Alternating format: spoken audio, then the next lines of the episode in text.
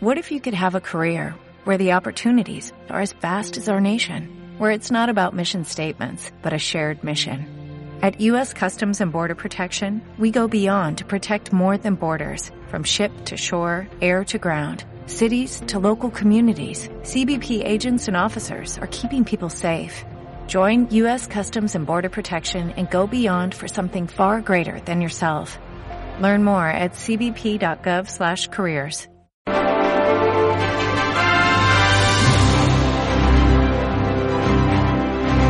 Con Juan José Candón. Historias Land.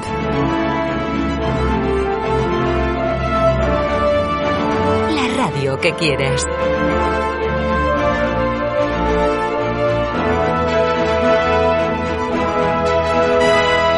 A Góngora no hay que leerlo, sino estudiarlo.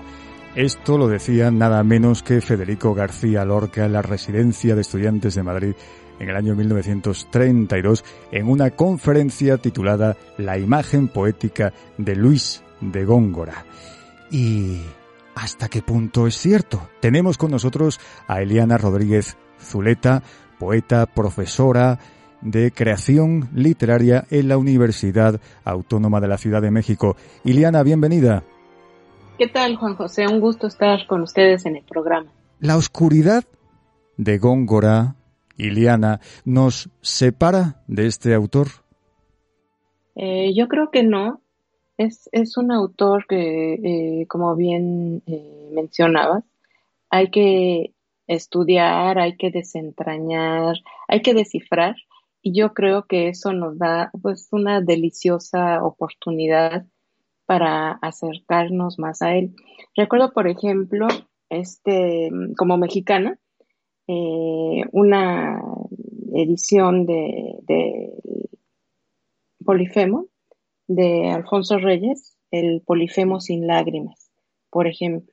Es una explicación en prosa y creo que eh, pues es una manera deliciosa de, de acercarnos a, a, su poesía.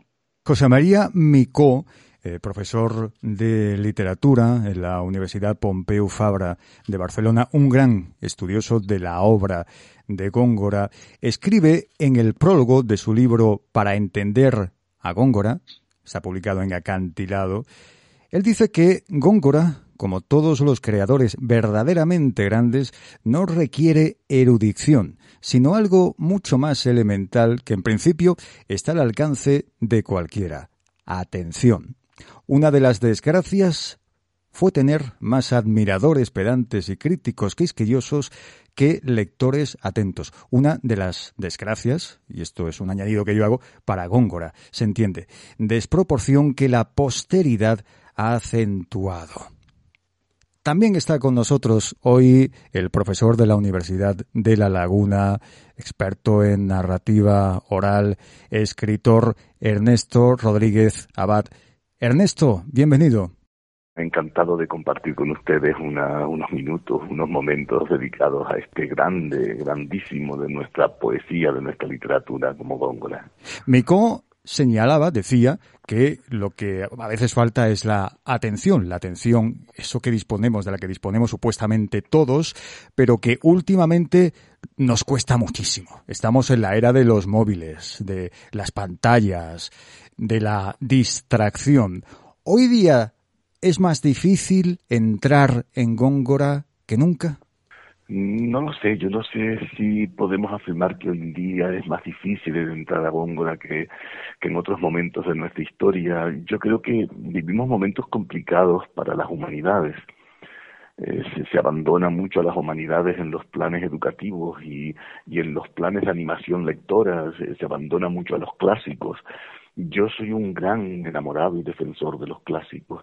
Creo que Góngora, lo que decías, lo que requiere es atención y yo eh, casi rimando diría y pasión. Yo creo que el lector debe aportar pasión cuando le deba, debe dejarse arrebatar y seducir por la palabra. Góngora yo creo que tuvo la mala suerte de, de tanto erudito y tanto eh, intelectual rebuscado querer reanalizarlo, reutilizarlo y, y vendérnoslo como alguien oscuro, complicado, yo creo que sí, si nos ponemos a estudiar a Góngora con profundidad, por supuesto que desde el punto de vista filológico, toda la reinvención de un lenguaje poético, todo lo que queramos, mm, digamos, hablar de él y sumergirnos en su maravillosa poesía, pues claro, eh, es compleja, es muy compleja porque reinventa, digamos, todo un sistema poético, ¿no? Eh, retoma los clásicos de, su época y los reconvierte, forzando totalmente un lenguaje que yo definiría prácticamente como un lenguaje matemático, como, como un eh, es, es como diría Novalis ya en el 19, que la poesía era el álgebra lingüística, yo creo que Góngora eh, es casi una fórmula matemática toda, toda su poesía, pero también y eso se une mucho a mi, a mi especialidad, ¿no? Está el mundo oral. Eh, Góngora parte también del, de la tradición oral del pueblo. Hay muchos romancillos, hay muchas letrillas, hay mucho, mucho, mucha parte de su, de su producción que emana del pueblo. Ese Dejadme llorar a orillas del mar o Yo caliente. Eh, hay, hay toda una producción, digamos, que, el, que, que Góngora no, no desecha lo popular, no desecha eh, la, la, poesía sencilla que viene del pueblo. Y luego, por otra parte, sabe reconvertir en las soledades, el polifemo, pues toda esa poesía en, en algo nuevo, en algo totalmente novedoso. Yo creo que hoy lo que tenemos es que tratar de seducir a los jóvenes y a los niños con toda esta poesía, porque sin ella no vamos a tener una verdadera perfección del arte. Yo creo que, eh, que Góngora, que Quevedo, que Sor Juana, que, tienen que estar presentes en, en, la, en la formación de lectores. No digo ya en los planes de estudio, sino en nuestras bibliotecas, en nuestros mediadores de lectura, tienen que estar ahí presentes para, para que la gente vuelva a, a redescubrir una forma tan hermosa de escribir como es la de Góngora. Iliana, ¿Cómo enseñas tú particularmente a Góngora en tus clases? Cada vez que tienes que empezar en cada curso a hablar de este gran autor, ¿por dónde lo haces? Pues justamente eh, te comentaba, les comentaba hace rato de esta prosificación, explicación de Alfonso Reyes. Yo creo que para un acercamiento didáctico es bastante práctica porque va desentrañando digamos, las alusiones mitológicas, los cultismos, todas estas em, eh, erudiciones que de momento podrían dificultar la, lectura de Góngora. Pero más allá de eso, yo creo que eh, una, una, cuestión que siempre sirve mucho es hacer la reflexión eh, de que con la lengua poética se, se enriquece el mundo. Es decir, no, no solamente se trataba en Góngora de eh, acomodar palabras cultas, de eh, incluir la mitología, sino que yo creo que realmente está rehaciendo el mundo, está eh, enriqueciéndolo con una mirada estética. Entonces yo creo que por ahí, porque ese mundo, por ejemplo, de las soledades, solamente es posible en la creación artística, en la palabra. Entonces yo creo que esa es una manera como eh, dar las claves a, los alumnos de la mitología, de las palabras, etcétera, pero de ahí entrar a ese mundo maravilloso estético que nos plantea Góngora. La generación del 27, comentan muchos, que fue la que en realidad entendió a Góngora. Desde luego, eh, le dio el lugar que para muchos le corresponde al gran autor cordobés. La generación del 27 y Góngora. Ernesto.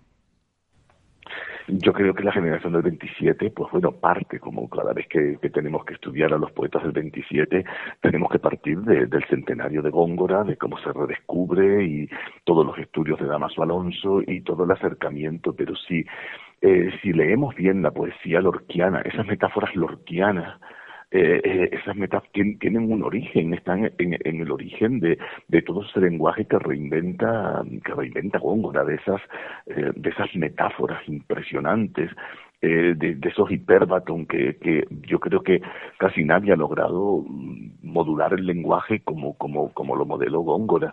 esas sonoridades eh, que, empiezan a, redescubrir en el 27 ese infame turba de nocturnas aves, ese, cada, cada, cada fonema ahí es todo un mundo, es, es todo un mundo sonoro eh, que, que, nos, que nos rememora lo que es la poesía. Yo creo que Góngora también llegamos a él muy bien si nos dejamos seducir por, por el ritmo, por todo e, ese juego estético de ritmos eh, que, tiene Góngora, y si lo conectamos, como decía antes, con lo popular, la, toda esa parte de gongorina, de, poesía popular que él relabora, está también en Lorca. O sea, digamos que, que, Góngora abre un camino, y más allá del 27, el Esama Lima, eh, la poesía del Esama Lima, eh, tiene un, un, un entronque con la poesía gongorina muchísimo. Y, citando un poeta canario, que yo creo que es de los poetas más, más mm, digamos, importantes del panorama actual español, Andrés Sánchez Robaina, que, que, bueno, compañero de la universidad, eh, eh, en Andrés, él mismo reconoce que está, él, él es uno de los estudiosos más grandes de Góngora, y en, unos en algunos libros de él, como Tinta, el poema Miriada, por ejemplo, es un poema totalmente gongorino. Yo creo que Góngora sigue siendo una fuente no solamente en el 27, sino que para muchos poetas actuales, eh, en cualquier latitud de nuestra lengua española, eh, está presente, está ahí y es fuente de investigación y de y es un punto de partida para la, para la recreación. Famosas son las rencillas, las broncas entre Góngora, Lope de Vega Quevedo, sobre todo Lope de Vega, que eran de la misma generación, al que llama en varios poemas de forma despectiva Lopillo. Y claro, este trato entre amigos rivales, entre admiradores, porque en realidad se admiraban, Iliana, eh, ¿crees que les motivó a seguir ahondando en el perfeccionamiento de su arte? Sí, claro, yo creo que es, es una gran motivación competir con los otros escritores. Es un arte que se ha cultivado desde los romanos, que en el siglo de oro pues vemos en todo su esplendor, pero que continúa hasta nuestras épocas. Yo creo que ese pique entre Góngora y Lope y demás escritores de su tiempo fue realmente una, una cosa que los impulsaba a escribir mejor, pero también a leer, yo creo que los impulsaba a leer a sus contrincantes mejor, a entenderlos y para ahí, para de ahí poder criticarlos. Y bueno, yo creo que mm, una cosa que, que observo eh, es que este, esta competencia entre escritores em, me parece que, que deja fuera a las escritoras de la época. No sé, este, cómo, cómo enfocar esto. Pero creo que ahí, ayer justamente revisando lo de Góngora, veía yo los nombres de, de los competidores, de los críticos, de todo, y siento ahí como una ausencia. Eh, bueno, excepto Sor Juana, ¿no? que es la, la gran seguidora en estas tierras americanas, la gran seguidora eh, y reinventora de, de Góngora en la Nueva España. ¿Y cómo ha influido eh, en ti como poeta, Iliana, la obra de Góngora? Eh, yo creo que justamente a través de Sor Juana, del primero sueño sobre todo, que como sabemos en cierta manera parte de, de las soledades, de la forma, incluso toma alguna de, las frases, escalar pretendiendo, pero dice Sor Juana, escalar pretendiendo las estrellas, y ahí recrea un verso de Góngora. Entonces yo creo que a través de ella, justamente es que em, a mí me ha llegado el gongorismo. Eh, más tarde, claro, está, eh, pues ya lo, lo he leído directamente y todo, pero digamos que la primera fuente del gongorismo para mí fue Sor Juan.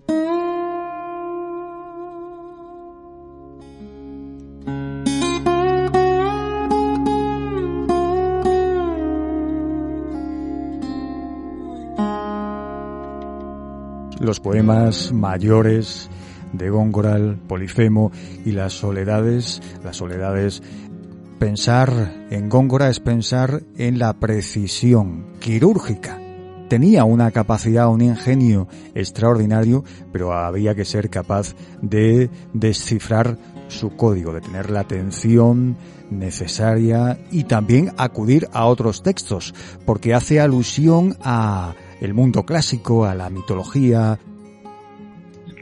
Sí, yo creo que toda lectura de, un clásico, de, uno de los grandes de nuestra literatura, hablaba Eliana de Sor Juana, yo, yo soy muy sorjuanista, yo adoro a Sor Juana Inés de la Cruz, yo acudo a su obra constantemente, o sea, para mí es eh, una, eh, una escritora de, referencia total. Sor Juana es, algo muy especial para mí. ¿eh? pero además de eso, hay mujeres barrocas españolas que, que, fueron olvidadas, pero que también entraron en la polémica. María de Sayas, López la atacaba mucho, o sea, todo, era todo un mundo, esa, esa playa de escritores mm, del 17, de, de ese siglo de oro español, donde hay bastante ajetreo y bastante enfrentamiento. Pero respondiendo a tu pregunta, Juan José, eh, yo creo que la lectura de un clásico es un gran viaje. La lectura de, un Góngora es un viaje, un viaje enorme, donde, donde tienes que, que, irte a otros libros, a otras referencias para poder entenderlo, para poder de verdad meterte en lo que es el gran mundo de la literatura. Nunca una lectura puede ser un, un concepto de, de, voy a pasar el rato. la, lectura es un esfuerzo, es un esfuerzo placentero, pero un esfuerzo. Yo creo que muchas veces se nos ha confundido con la animación lectora el, el que leer es, es, una especie de juego, ¿no? Leer es un ejercicio, un ejercicio complejo eh, y, y, leer poesía, yo creo que mucha gente no accede porque, porque no se les despierta ese mecanismo de leer bien la poesía, ¿no? Y creo que leer poesía muchas veces eh, tiene que ser un ejercicio de reposo, de calma, de reflexión, de consultar otras fuentes para poder llegar al fondo del poema que estás leyendo. Y en Góngora tienes que acudir a muchas fuentes, tienes que, no, no los ejercicios críticos, sino a, a las fuentes que le estás citando constantemente y a las referencias que está haciendo. Creo que mm, a través de Góngora o a través de la lectura de estos maravillosos clásicos podemos entender el pensamiento abstracto del mundo y podemos entender eh, de verdad los grandes planteamientos del ser humano. También en sus poemas, Góngora habla de su situación personal, de esa búsqueda de la prebenda del valido del rey, que nunca llega, de su decepción en la vida que tuvo en la corte, en Madrid, y de su vuelta a Córdoba. Y volviendo a la oscuridad del poeta, ¿es la mejor manera de empezar a conocer este maravilloso arte de las palabras? ¿O habría que empezar por algo más sencillito? Iliana. pues yo creo que esa es una, una gran pregunta que todavía no podemos resolver del todo. Pues yo creo que habría que combinar las cosas. O sea, tal vez por un lado eh, sí dar lecturas eh, sencillas a, los niños, a los jóvenes, a los muchachos, pero yo creo que también, digamos que una probada de, de estos grandes clásicos. Justamente hace rato en, una charla que tenía aquí en, mi casa, eh, comentábamos cómo en los libros de primaria, en los libros gratuitos de primaria en México, venían fragmentos de las eh, grandes obras literarias, por ejemplo, de Ramón López Velarde, y cómo de ahí eh, se formaba uno el gusto por leer eh, la poesía. Em, incluso, eh, no sé, me quedé tanto pensando en esto de las soledades que ayer soñé que había como un Lego que yo trataba de armar y desentrañar y descifrar. Entonces, justamente pensando en esto, ¿no? O sea, la, la obsesión por, por entrar realmente al mundo de Góngora. Entonces, bueno, yo creo que, eh, o sea, la respuesta en resumen sería que habría que combinar, eh, pues, una gran cantidad de lecturas accesibles, sencillas, pero dar también estas muestras de, eh, pues de grandes poetas de otros siglos y también de obras en general, no sé, pienso en la Iliada, en la Odisea, o sea, como bocados, pedazos que se puedan ir desentrañando. Y bueno, también me quedé con, una cuestión este, de lo de las mujeres, nada más para retomar.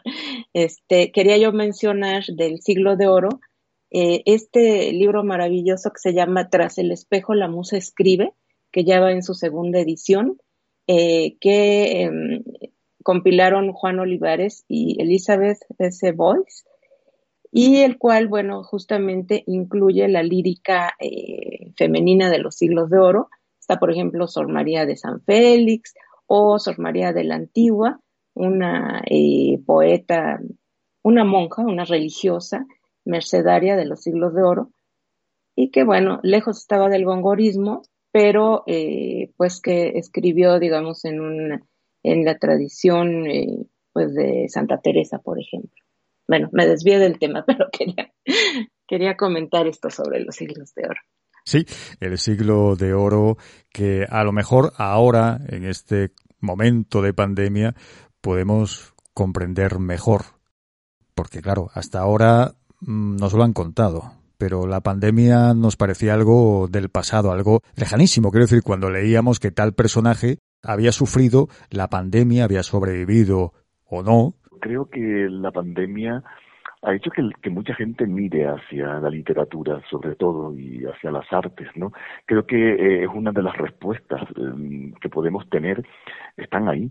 Eh, como decías, cuántas referencias a pandemias hay en la literatura y cuánto hay de, de verdad en lo que podemos encontrar en los clásicos, con cuántas cuántas certezas podemos encontrar en esta incertidumbre releyendo bien a los clásicos y cuán eh, y qué, actual puede ser eh, pues releer poemas satíricos poemas eh, que, que, hablan de la situación y que parece que están hablando de pues de la situación política económica etcétera de, de estos momentos no podemos mm, podemos comprender que la corrupción no es eh, algo que hemos inventado los, los, ciudadanos de este siglo eh, o, o, el enfado ante la corrupción está ahí, está desde, desde, desde que el hombre empezó a, a estar sobre la tierra mandando.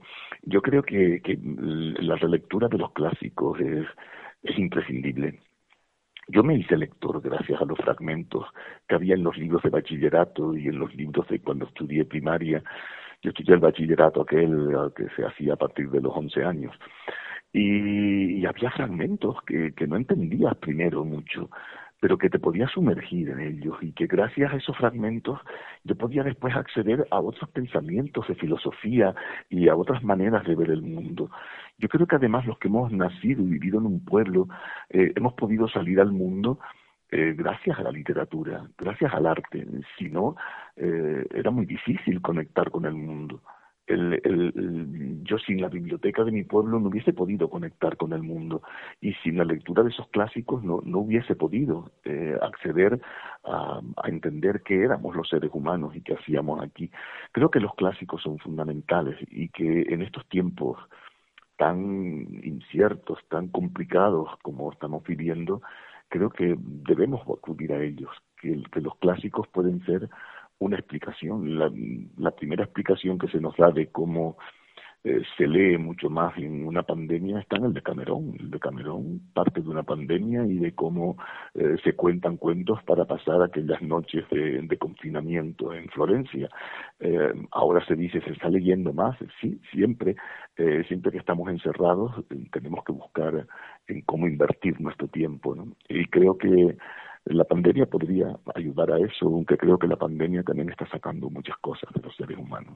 Sí, sí, sí. Eh, es interesante la mención que haces al de Camerón de Bocacho, porque, claro, esos jóvenes que se reunían y cada uno contaba sus eh, historias, todo el mundo estaba pendiente, que era una manera de refugiarse de lo que vivían en la ciudad, de la muerte. Es tremendo, sobre todo, leerlo a la luz de la realidad de hoy día, de la pandemia del coronavirus y menciona Ana Suárez Miramón, que firma la edición de poesía Luis de Góngora y Argote, un texto publicado en Penguin Dice que el Greco y Velázquez representan en pintura lo que en literatura góngora, un arte de estética elitista, refinado, oculto y al mismo tiempo una burla de esa misma estética, de los mitos, con la inclusión de lo feo, de lo cotidiano, de la deformación del ser humano.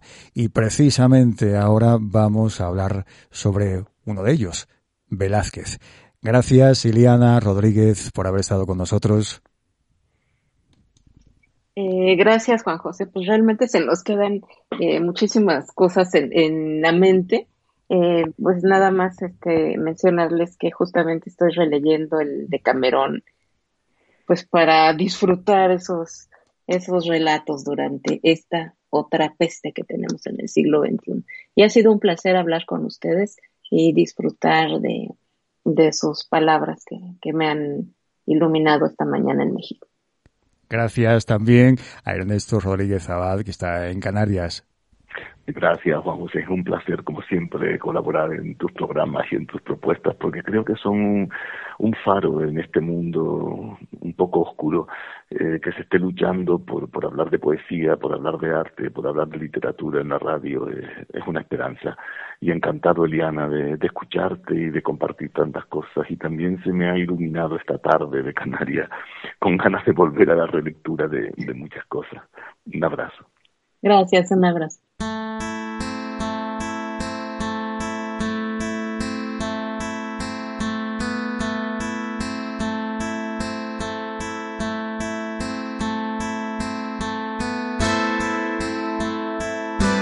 Góngora quedó retratado para la eternidad por otro de los grandes artistas del siglo de oro, el pintor sevillano Diego Velázquez. Quevedo decía de él, ya se sabe, de Góngora. Decía que era un hombre a una nariz pegado. Y aquí vemos en este retrato cómo Góngora nos mira con una severidad que impone. Tenemos con nosotros a Charo Marín, pintora de reconocido prestigio internacional, y Antonio Martínez, abogado. Muy buenas a los dos. Buenas tardes, ¿cómo estáis? ¿Qué, ¿Cómo va todo por ahí? ¿Qué tal? Pues bien, lo que pasa que con esa mirada me paralizada, ¿eh? Y mira que decían que, que, que, tampoco era así, que tenía incluso su gracia y sus momentos. Pero lo que vemos en el retrato de Velázquez, desde luego, afianza esa imagen que todos tenemos de Góngora como alguien serio, como un hombre preocupado por la técnica, porque sus poemas fueran exquisitos, como hemos comentado con Ernesto eh, Rodríguez eh, Abad, es profesor de la Universidad de La Laguna y es eh, escritor y un amante, como nuestros oyentes saben, de la narrativa oral, y también con Iliana Rodríguez Zuleta, que es poeta destacada en su país, en México, y profesora de la Universidad Autónoma de la Ciudad de México. Con ellos hemos hablado sobre Góngora y ahora vamos a hablar sobre Velázquez, este sevillano, uno más que ha dado Sevilla, porque yo no sé qué tiene Sevilla, que ahí, ahí, si, si hacemos la suma eh, de, de, poetas, de eh, pintores, de narradores, es que, es que es infinito, que, que tiene Sevilla, ¿Sabes por qué? ¿Sabes por qué? porque yo creo que cuando hay tanta riqueza de, pues ahí habían judíos, esclavos, moriscos, había gente de las colonias, de las Indias, mecenas intelectuales, toda esa mezcla es tan enriquecedora que hace que prolifere muchísimo la creación, la, la, la fuerza de la creación está ahí a lo bestia. En cambio, en un lugar en que hay, pues, la gente es más sencilla, más limitada, no hay tanto tanta riqueza de personajes, pues no es lo mismo, es más austera la literatura, más austera la pintura, pero aquí era una explosión, más en esta época del siglo de oro español, que era, no, Sevilla era el no más, y entonces claro, y estaban todos ahí amontonados, de hecho, a ver dónde has visto tú que, que los padres dijeran, no, no, quiero que mi hijo sea pintor, que es el trabajo que le va a ir fenomenal. Eso es lo que dijo el padre de, de Velázquez, ah. imagínate. Es, es que era... decir es un padre o está loco o es que aquello era, era maravilloso. En aquella época estamos hablando de que Sevilla era el centro del mundo. Quizá porque en España no valoramos nuestra historia y no valoramos nuestro arte, porque tú imagínate, todo el mundo se ha enterado que París es París y será París, y que fue y que sigue siendo. Pero nosotros no tenemos esa mirada con lo nuestro. Charo. Pues no sé por qué es, porque es absurdo. La verdad es que no lo entiendo. Hoy me, hoy me han mandado, no tiene nada que ver, pero me han mandado un reportaje de un, bueno, un capitán o algo así, una persona muy importante de, la corte de Inglaterra que lleva la bandera española pues en, con él en, cuando hace un desfile. eh, puesta en su en la silla de su caballo y es por recuerdo a, Alfonso XIII, imagínate, y lo tienen como algo respetado y especial de la historia. Aquí, vamos, se pone la bandera, la cabeza, la pisan y dicen que no era nada y que no vale nada y que nada vale nada. Esa es la pena, es la pena, sí. No sé, bueno, nos ha costado mucho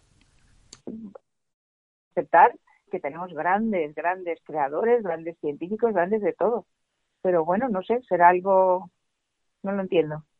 Y, estamos hablando de un maestro absoluto de la pintura universal, al que tantos otros maestros han mirado eh, con, con, una sensación de respeto sin límite y una admiración. ¿Qué es lo que tenía Velázquez que lo hizo tan grande? Y te lo pregunto a ti, que conoces las distintas técnicas, que eres una gran conocedora del arte y que tú misma eres una gran pintora. ¿Qué tenía Velázquez? Yo para mí, yo no soy nada grande, eso. Lo primero, bueno, soy alta, ¿eh? alta y delgada como mi madre. Pero no, pero me refiero, eh, Juan José, que, que no sé, yo para mí es que siempre he visto en Velázquez la sencillez y el, y el irse y el acercarse al pueblo, cosa que otros artistas no lo habían hecho. El, el, pintar a la gente sencilla, por un señor ahí friendo huevos o un, como empezó Murillo a hacer, ¿te acuerdas que se hizo muy famoso? Pues, mm. pues que empezaron a pintar a la gente de la calle, del pueblo, las cosas que habían fuera, que no eran solamente pues los grandes esos salones ni nada. Entonces yo creo que tenía una gran sencillez y de hecho no era un hombre pretencioso. Fíjate que su pretensión nunca nunca se le oyó que fardara entre comillas de, de ser mejor porque lo era sino que siempre iba buscando pues una cosa que a mí me parecía absurda, pero que para entonces se ve que era importante, eh, ese título que buscó hasta la muerte, ¿no? Que quería que le diera el rey, no sé cómo se llamaba, eh, caballero de no sé qué, bueno, algo que estaba en de la Cruz de la Orden de Santiago. Exacto, eh, empeñado, empeñado, pero era la meta de su vida. Entonces, claro, no sé, pero era una maravilla lo que hacía y yo pienso que tenía una gran sencillez, como además en sus obras se ve esa austeridad, esa, esa clarividencia. Y luego era muy psicólogo, que eso también es muy importante. Las obras no son decorativas nunca, sino que son fuertes porque llegan, pinta el alma de los personajes. Mm, da igual que esté pintando a la princesa y en medio Margarita, a la infanta, pues que pinta con la misma calidad y fuerza pues al bufón que hay al lado o al perro incluso. Tiene esa virtud, ¿no? y lo hace con una sencillez, como la elegancia que la tiene uno, porque la tiene y no la puede buscar, pues lo mismo. Es para mí lo más, sus obras son eso, austero, sencillo y muy profundo, o sea, muy psicólogo. Y el misterio de las meninas. Hay muchas teorías, cada cual tiene la suya. Pero uno se pone delante de ese cuadro, que es enorme, por cierto, y se queda ahí pensando, pero primero admirando el arte de, Velázquez. Y luego haciéndose muchas preguntas, Charo. Sí, sí. Es, es, mm, a mí me hace, vamos a ver, a nivel de composición es magistral, porque se atreve con unas cosas impresionantes. Pinta a los padres que están ahí como vigilando la, escena, ¿no? Y los pinta de una forma a los reyes nada protagonistas. Se pinta a él para, como diciendo, aquí me quedo yo, vamos a la posteridad, estoy aquí. Se pinta a él también. Y, luego, pues toda la, escena, yo lo tengo ahora en la cabeza, mm, que está en el centro la niña, pues que es como una especie de, no sé, de luz, de ángel, de inocencia, de todo, ¿no? Todo es alrededor de ella. Y yo qué sé, es, es una maravilla. Bueno, de hecho, el cuadro lo creo que lo ampliaron por los laterales, le añadieron lienzo y hubo un incendio también y vamos, de milagro se salvó pero que este cuadro tan bonito estaba en, en los aposentos del príncipe, del príncipe Baltasar. Y cuando después de la muerte lo quitaron de allí y él lo bajó a su taller, al taller de Velázquez.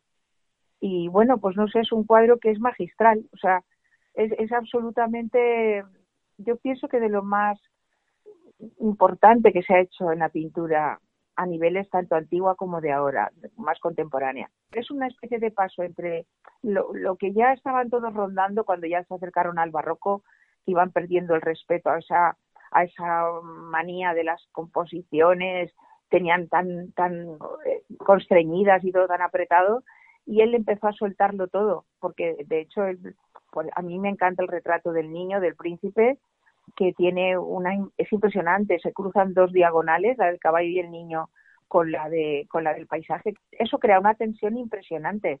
No sé, luego pues le da la categoría, ya te digo, pues a las mismas nubes de, de como si estuviera pintando una cara. Y yo creo que ahí está la fuerza de, de su pintura que, que magnifica todo lo que pinta en, el cuadro. No solamente el personaje lo rodea de cosas, podríamos decir, sino que las cosas tienen su propia vida, ¿no? Antonio. Pues sí, en el caso de las meninas es lo que dice Charo, eh, eh, la idea de la composición anticomposición, que podemos decir, ¿no? Rompiendo con todo lo que era la tradición y que ya en cierta medida anticipaba en, eh, bueno, y que se produce posteriormente también con el cuadro de las hilanderas o en, otros cuadros anteriores, ¿no? La idea de, la composición de diferentes historias. En este caso no son diferentes historias, pero que sigue, eh, cada uno de los elementos eh, tiene como una vida propia, ¿no? Está, lógicamente, centrado eh, en, el, centro del propio cuadro con la infanta y toda su, corte, pero también tenemos la imagen fundamental del propio Velázquez el único retrato seguro que se sabe que sí que es eh, Velázquez, ¿no? Porque otros autorretratos eh, existen más dudas de si realmente son él o no.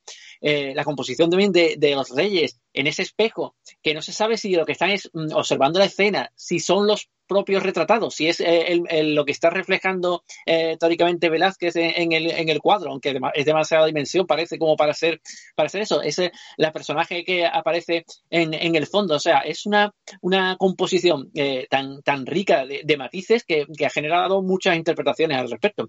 Pero yo, sobre todo, lo que sí me, gustaría destacar lo que decía Charo de la idea de, de la cercanía al pueblo.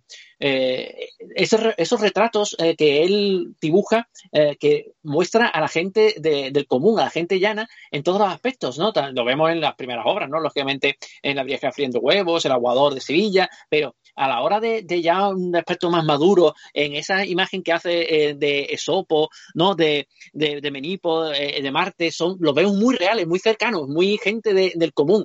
Y, ya para, para ser el máximo exponente del retratismo, es el retrato de Inocencio X, ¿no? que el propio Papa al verlo eh, gritó que era demasiado real, ¿no? y yo creo que es prácticamente considerado el, mejor retrato que se ha hecho y que ha inspirado eh, a, múltiples eh, artistas a la hora de, darle su propia interpretación a, esa obra tan, tan magnífica. Y, la preocupación también, como decía Charo, en Velázquez, de retratar a todo el mundo con la misma dignidad. Y los bufones, los enanos. Eran de más nivel alto que él, ¿eh? ¿eh? Bueno, eran unos personajes que estaban de moda en Europa, que se pusieron de moda y, y bueno, pues estuvieron bastante tiempo eh, también en la corte española, que no entiendo yo qué hacían ahí todo este tinglao que traían gente loca incluso para, no sé, qué divertimento verían en eso, pero bueno, pero pero eran personajes que tenían eh, pues una nómina y un y una, unos cargos más más importantes que el propio pintor de la corte que era él. Bueno la gracia es que fíjate que él era el pintor de la corte y nadie podía pintar al rey más que él. Eso eso es eso es magnífico impresionante no que te pase.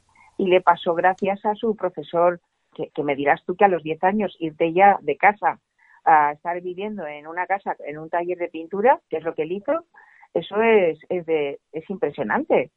Y bueno, pues acabó, claro, casándose con la niña de 15 años y él con 19, imagínate, en la vida tan extraña que tenían y cómo enfocaban todo.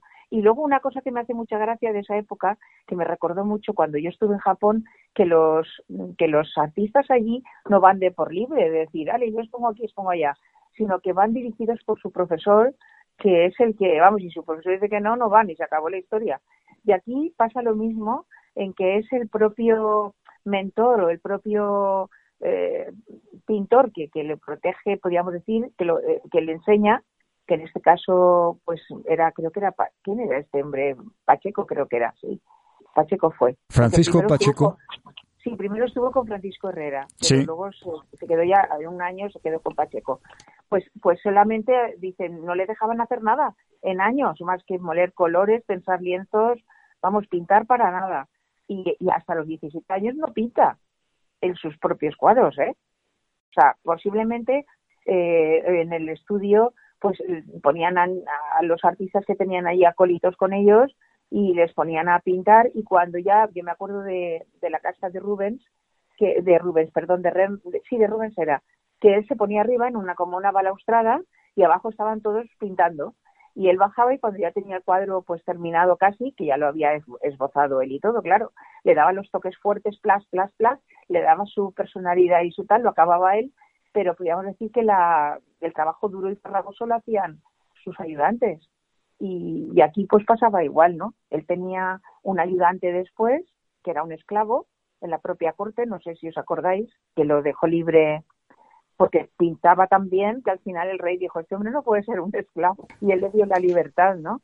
Pero vamos, que, que tenían ese, esa forma de, vida tan extraña para nosotros, pero vamos, que hacían unas obras impresionantes.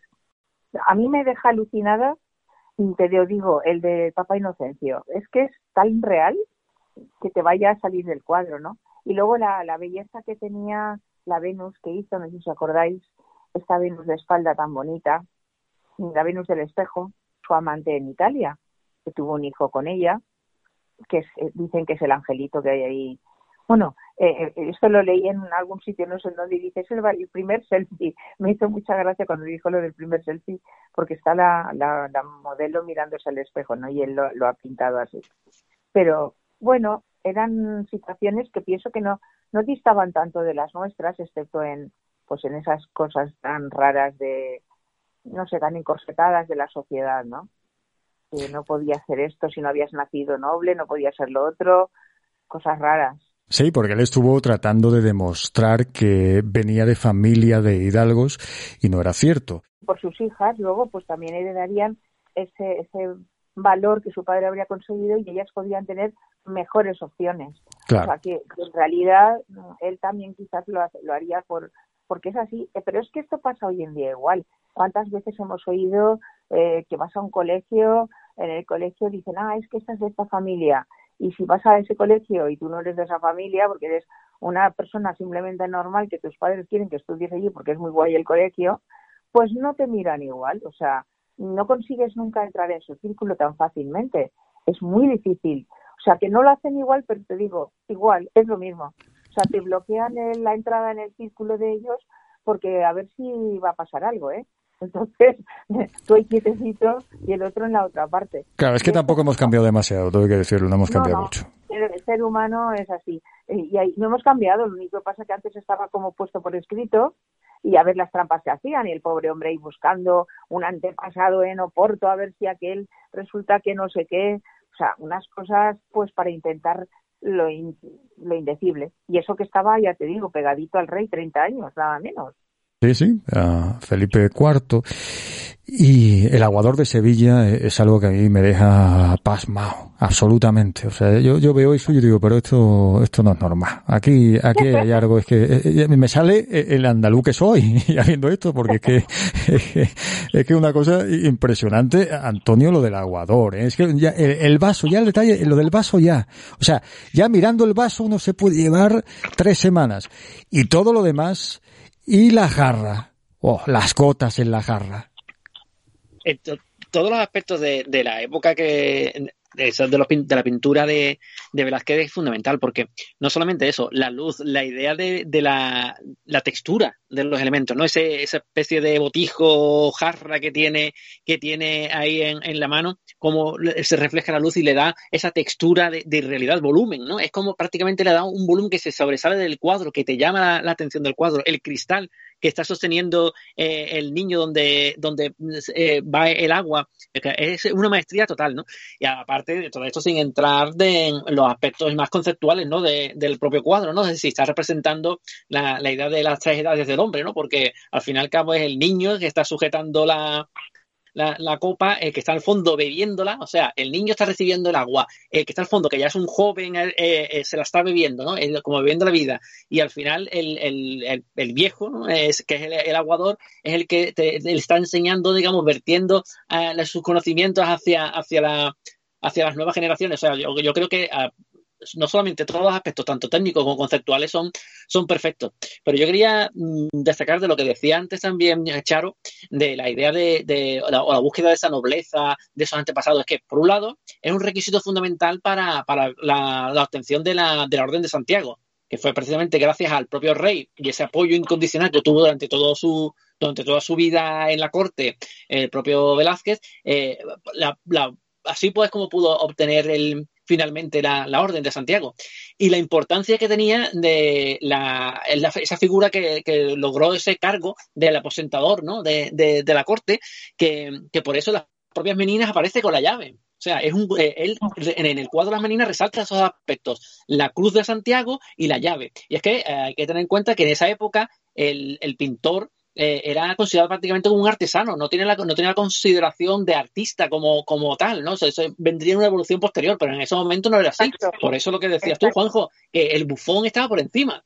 Eh, todo, todos, em, él, él, ocupaba una, un lugar en la corte muy, muy bajo. Y, y, lo de los bufones, lo que decía tú, es, es, esencial, todos esos cuadros, el realismo que le da, pero en ningún momento los trata de una forma grotesca, sino que los trata con, con un cariño y, y, mostrando su humanidad y su... Y su hay el, retrato del bufón de, de Sebastián de Morra, eh, que es... Eh, una mirada, te transmite eh, la mirada de, de, esa persona que, que, es, es genial, vamos. Yo es que creo que eh, ahora sobre todo del retratismo, los retratos, nadie ha, retratado el alma de, de las personas como lo, como lo hizo Velázquez. Es lo que yo veo. Y luego una cosa importante que has dicho, has dicho dos cosas muy importantes. En el cuadro de las meninas, que además yo, lo había visto, pero se me había olvidado. En el cuadro de las meninas es está él, o sea, el primero que ves es el trozo de lienzo gigantesco eh, nuestra cara, lo primero que te ves. Y luego el pintando, pues las niñas están como, eh, podríamos decir, de espaldas a él, ahí jugando, hablando, tal. Es que realmente da la sensación de que está pintando a los reyes y que los reyes están reflejados mm. en el espejo. O sea, la, la, la, la intelectualidad que tiene, porque eso es intelectualidad total. Esa obra es impresionante. Mm, ese concepto tan mágico mm, que le da, por eso nos intriga tanto, ¿no? Esa es una cosa. Y luego, cuando habéis nombrado eh, el del aguador, el protagonismo lo tiene, si os dais cuenta, el tema, el protagonismo tiene el agua. O sea, el botijo, la, la taza, la copa, todo eso, si tornéis los ojos, es lo que se ve. Lo tiene el objeto. Pero hay una cosa importante que has dicho tú, que es, eh, hay tres personajes, un señor muy mayor, otro de edad media y un joven. Es como si fueran las tres edades del hombre que están alrededor de eso tan esencial como es el agua para la vida mm, humana, ¿no?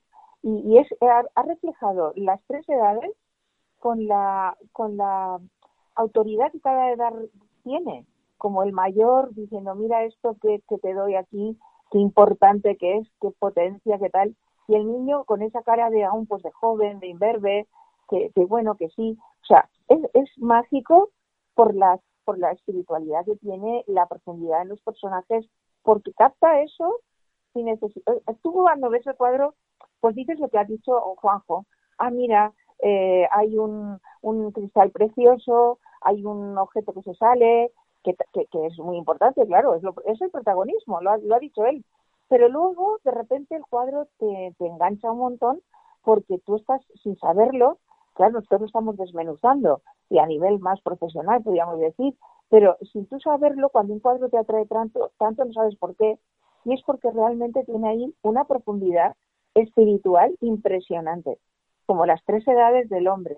No sé si lo habéis visto, pero, pero a mí me lo ha hecho ver ahora hablando. Lo que comentaba antes Antonio, precisamente. Sí, Antonio, y tiene, yo creo, una, una dimensión narrativa tremenda. Al menos yo veo historias ahí.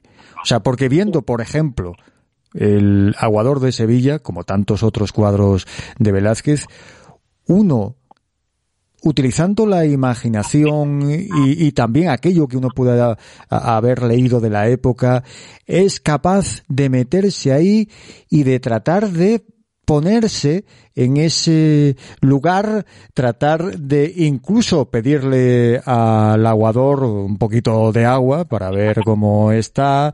Es que uno parece que, que forma parte del mundo que nos propone Velázquez. Es verdad, y no sé si os habéis dado cuenta por lo que decíamos de su sencillez, pero también de, de alma.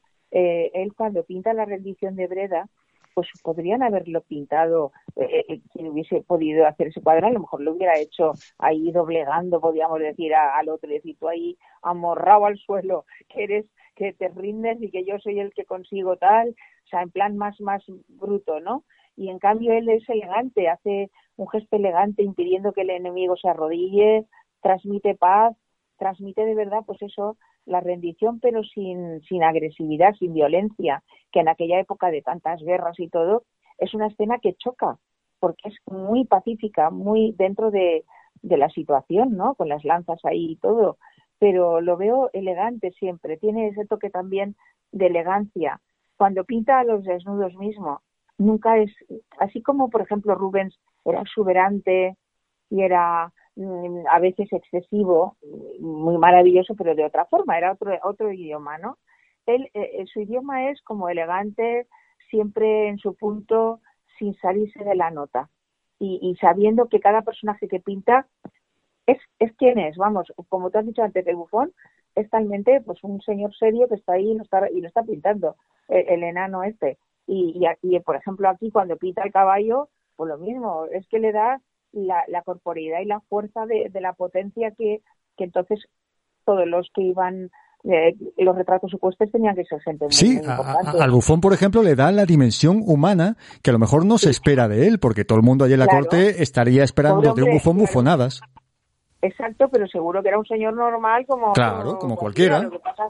que, por eso él le da ese, ese, esa fuerza, le, lo, lo, dignifica. Dice, a ver, este señor pues pues es como es, pero es un señor normal como yo y como el otro, ¿no? Y yo lo veo en eso muy moderno también. No sé, lo veo muy muy abierto a muchas cosas, no solamente porque porque los pintores no son solamente modernos porque las pinceladas sean sueltas o las pinceladas sean así o haya visto tal, sino por la apertura de mente que tienen, que, que todo empieza ahí, claro, en la cabeza.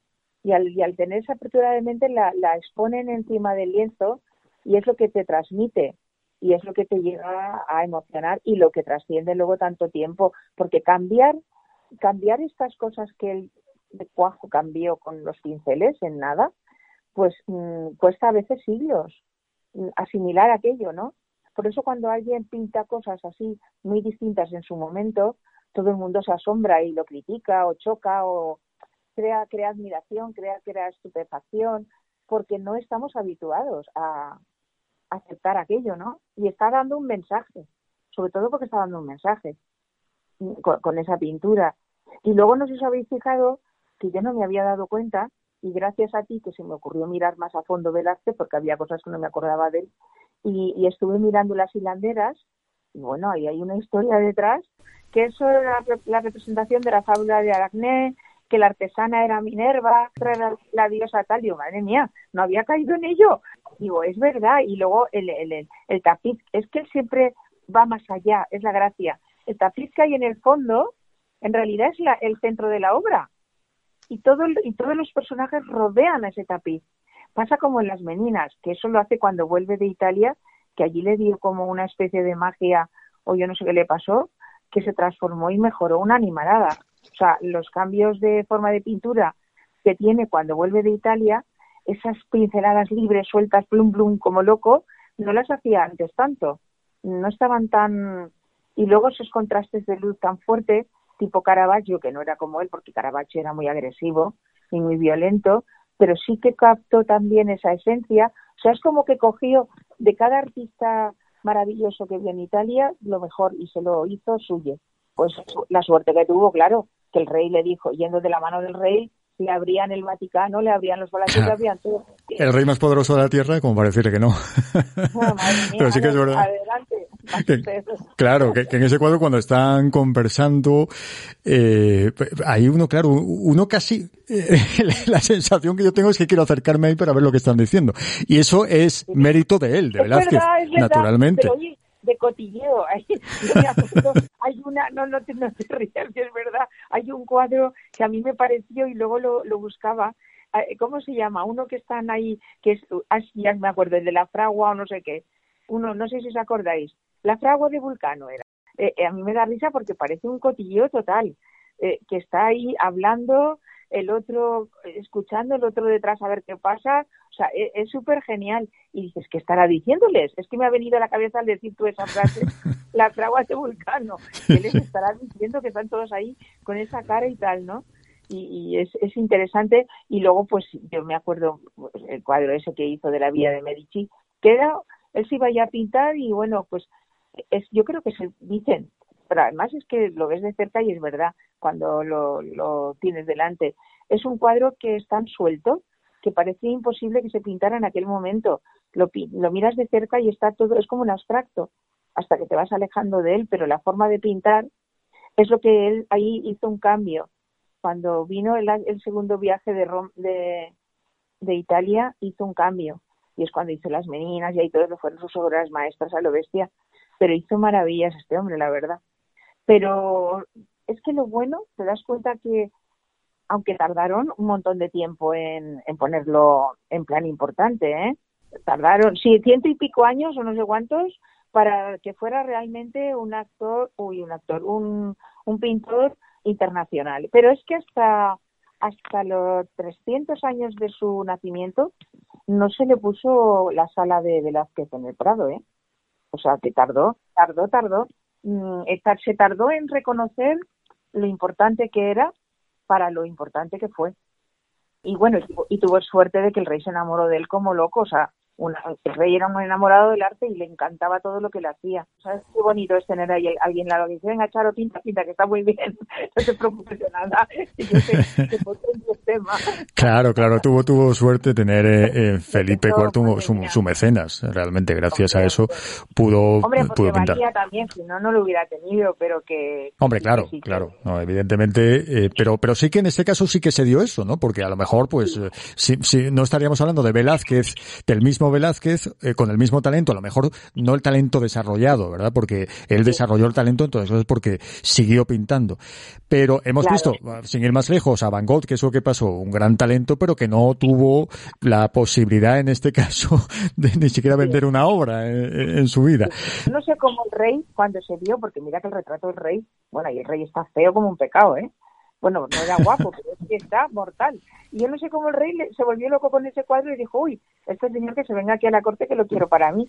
Porque el rey está terror, que es tan real. No pintó un señor disfrazado, como hacían muchos, sino que pintó de verdad al rey. Y él se vio tan verdadero que es lo que le emocionó. al rey como ser humano, como ser humano, no solo como rey. Como, se vio reflejado como una persona, no hay como, pues eso, siempre todo lleno de trastos y de parafernalia, ¿no? Bueno, digo trastos porque llevaban tantas cosas encima que eso era... Pero este rey también era muy austero, ¿eh? No fue un rey de estos, bueno, muy austero en la forma de vestir, pero luego no paraba de fiestas y de juerga y de todo es que ese rey a los 16 años debe ser muy tremendo esto. Ay, ay. Lo que no es, es que es lo que tenemos Charo y Antonio que no hemos sido rey ni reina nosotros, al menos en esta vida. el, el, el, por eso hemos tenido ese problemilla, pero pero vamos, pero, mm, podemos no puedo dormir bien solo siendo normal siendo Charo Marín, que digo, ay, claro para que mañana viene mi nieta, que no sé qué. Imagínate si tuviera que dirigir un tinglado como ese, yo ya no dormía nunca. y ya tenemos que despedirnos. Gracias, Charo, Marín, y gracias también Antonio Martínez. Gracias a los dos. Gracias y un beso muy grande. un saludo a todos.